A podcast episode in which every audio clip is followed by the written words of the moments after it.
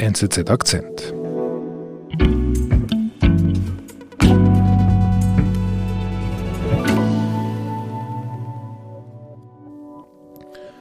Ist schön, dich wieder bei uns zu haben, Markus.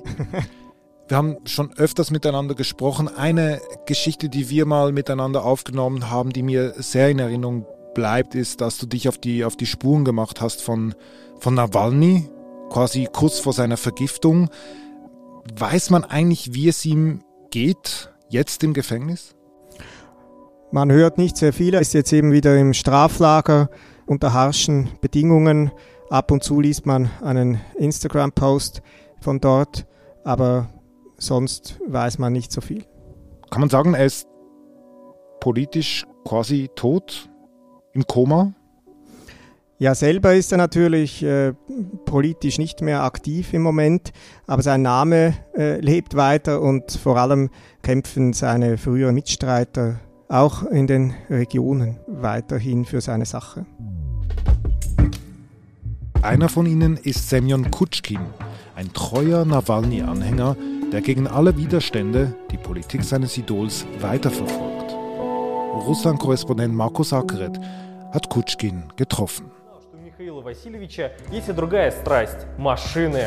Он так страстно любит машины, что за последние два года он приобрел... Also das ist Simeon Kotschkin, ein 28-jähriger politischer Aktivist aus Tschuwaschien.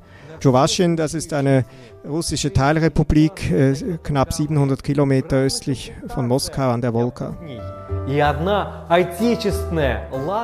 Und äh, er prangert hier in diesem Video die Ausgabenpolitik des damaligen Republiksoberhauptes an. Du, der, der spricht ja wie ein Wasserfall und das Video ist ja unglaublich schnell geschnitten. Das erinnert mich an die Videos von Alexei Nawalny, die du mir ja auch in einem anderen Podcast mal vorgestellt hast. Ist das ein Zufall, diese Ähnlichkeit? Nee, das ist überhaupt kein Zufall. Er hat eigentlich genau diesen Stil und auch diese Arbeit einfach auf regionaler Ebene ähm, stets gemacht, die Nawalny für ganz Russland machte. Also er macht Recherchen äh, über Korruptionsfälle, über äh, Skandale, betreibt ähm, Oppositionspolitik, organisiert Proteste und äh, Simeon Kotschkin ist äh, so quasi der Statthalter von Nawalny oder war der Statthalter von Nawalny in Tschuwaschien und äh, eifert ihm in einem gewissen Sinne nach, ja, in seiner Art und dem, was er macht. Mhm. Wie landet ähm, quasi Nawalnys System in so einer Region?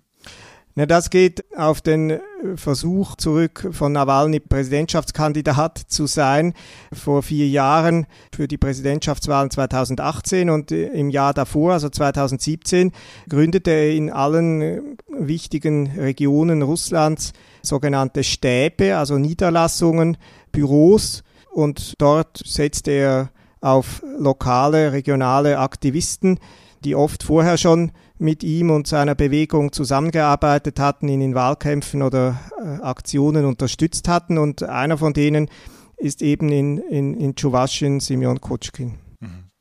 Diese Kandidatur von Nawalny, die ging ja, also quasi, die hat ja nicht funktioniert und, und vor allem, er wurde ja jetzt verhaftet.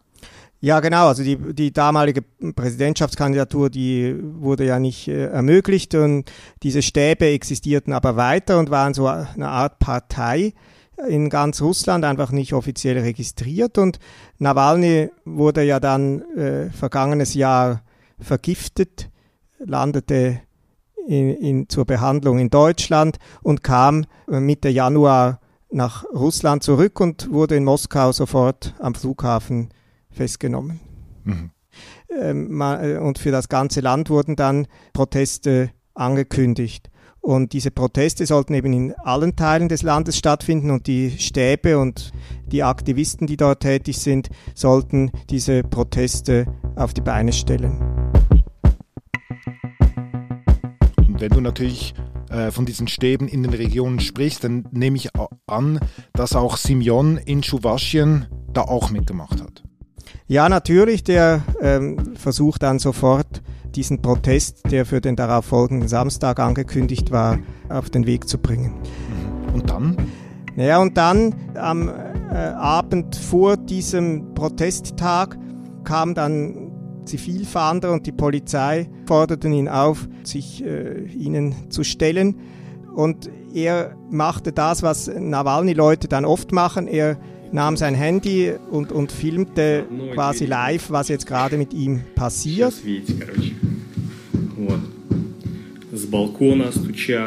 Man hört dann, äh, wie an der Tür gerüttelt wird. Er zeigt auch äh, kurz die Wohnungstür, wie da die Türklinke von, von außen runtergedrückt wird und es irgendwie da klopft und hämmert. Und dann geht er zur Balkontür, da sind die Vorhänge zugezogen, es ist eigentlich schon dunkel. Er macht kurz auf, er sieht, dass Leute in Masken da draußen stehen und, und sagt, naja, jetzt warten sie ja offenbar sogar da auf mich. Kaum hat er das gesagt, klirrt Glas. Der Vorhang öffnet sich und diese Leute stehen bei ihm im Wohnzimmer und kurz darauf steht auch einer in der Wohnungstür. Ein Polizist liest irgendwie pro forma eine Art äh, Haftbefehl vor. Und ein anderer Polizist kommt, greift ihn, die Bilder wackeln und der Stream bricht ab. Und er ist für die nächsten 21 Tage mehr oder weniger stumm.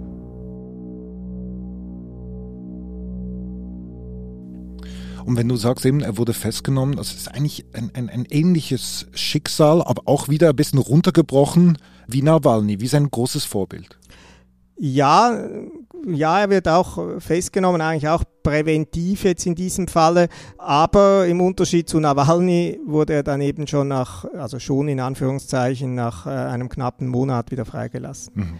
Während Nawalny seit jenem 17. Januar nach der Rückkehr nach Moskau eben im Gefängnis ist und seine Organisationen und seine Stäbe in den Regionen sind äh, vor kurzem zu extremistischen Organisationen erklärt worden und, äh, und im Zusammenhang gilt auch ein neues äh, Gesetz in Russland, das es äh, früheren Mitarbeitern und sogar entfernten Mitarbeitern und Sponsoren von solchen Organisationen untersagt, für ein bis mehrere Jahre als Kandidaten äh, bei Wahlen teilzunehmen. Und das gilt natürlich dann für jemanden wie Simeon als für ehemalige Führungskraft in diesem Ganzen erst recht.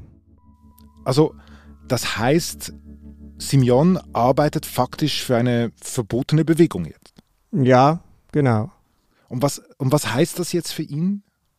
Ja, das wollte ich auch wissen und äh, deshalb habe ich mich äh, entschlossen, hinzufahren nach Tschuwaschien, nach Cebaksare und zu gucken, wie es ihm geht mit dieser Situation, was, er, was das jetzt für ihn bedeutet. Mhm. Wo triffst du Simeon? Wie muss ich mir das vorstellen, euer Treffen? Also Simeon hat sofort zugesagt und äh, er schlug ein, als Treffpunkt ein, ein Café vor. Also er sitzt mir gegenüber im, in, in, diesem Café, äh, ein äh, eben 28-jähriger junger Mann, braune Haare, Bart, in seinem schwarzen T-Shirt und äh, bestellt dann für uns Zitronenlimonade und ein richtiges russisches Frühstück mit Teigtaschen und äh, Fleisch und Gemüse. Und, mm. Aber er ist äh, erstaunlich gefasst, locker drauf, macht äh, witzige Sprüche, ist sarkastisch, überhaupt nicht eingeschüchtert. Aber ich meine, die Geschichte mit Nawalny ist ja doch sehr ein, wie soll ich sagen, ist ja sehr heftig. Wie erklärst du dir das, dass er sich nicht einschüchtern lässt? Ja, das erkläre ich mir damit, dass er natürlich immer schon von Anfang an wusste er letztlich, worauf er sich einlässt, wenn er für Nawalny arbeitet. Ja, seit Jahren wurde er und wurden seine Mitstreiter verfolgt, schikaniert, belästigt und äh, Leute, die für, dafür arbeiten und auch dafür brennen, die nehmen das letztlich äh, einfach in Kauf und so ist es auch bei Simeon, obwohl man sagen muss, dass er tatsächlich da ja einiges eben in Kauf nehmen muss. Nicht nur, dass er immer mal wieder äh, in Polizeiarrest kommt.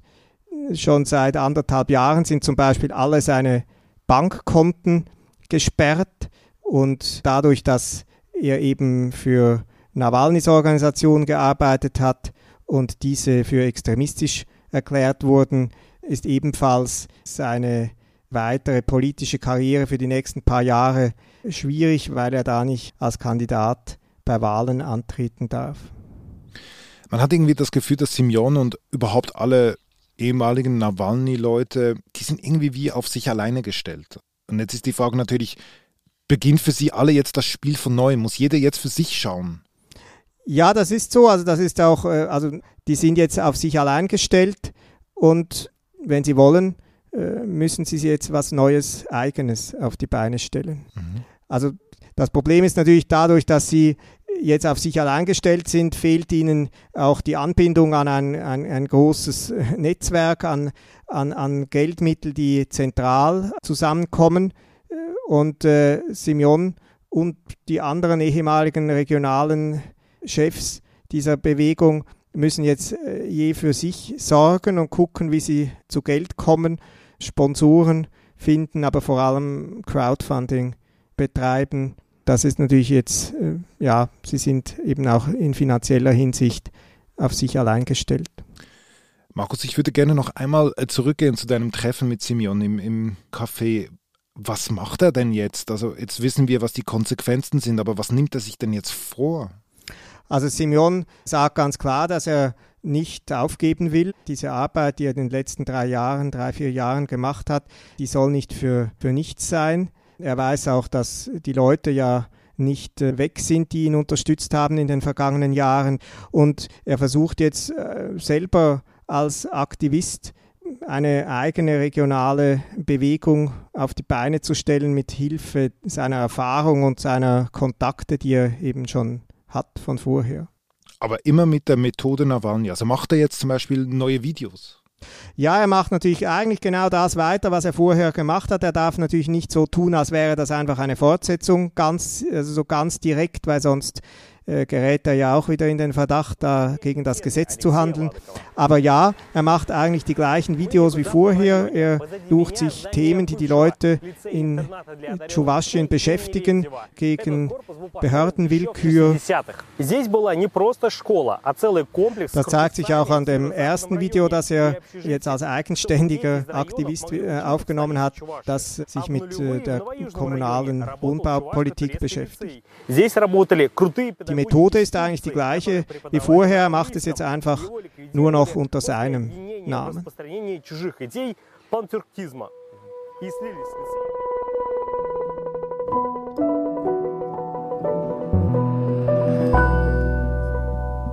Lieber Markus, herzlichen Dank für diese interessanten Ausführungen. Liebe Grüße nach Moskau. Vielen Dank auch.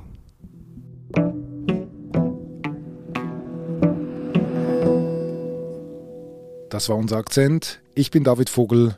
Bis bald.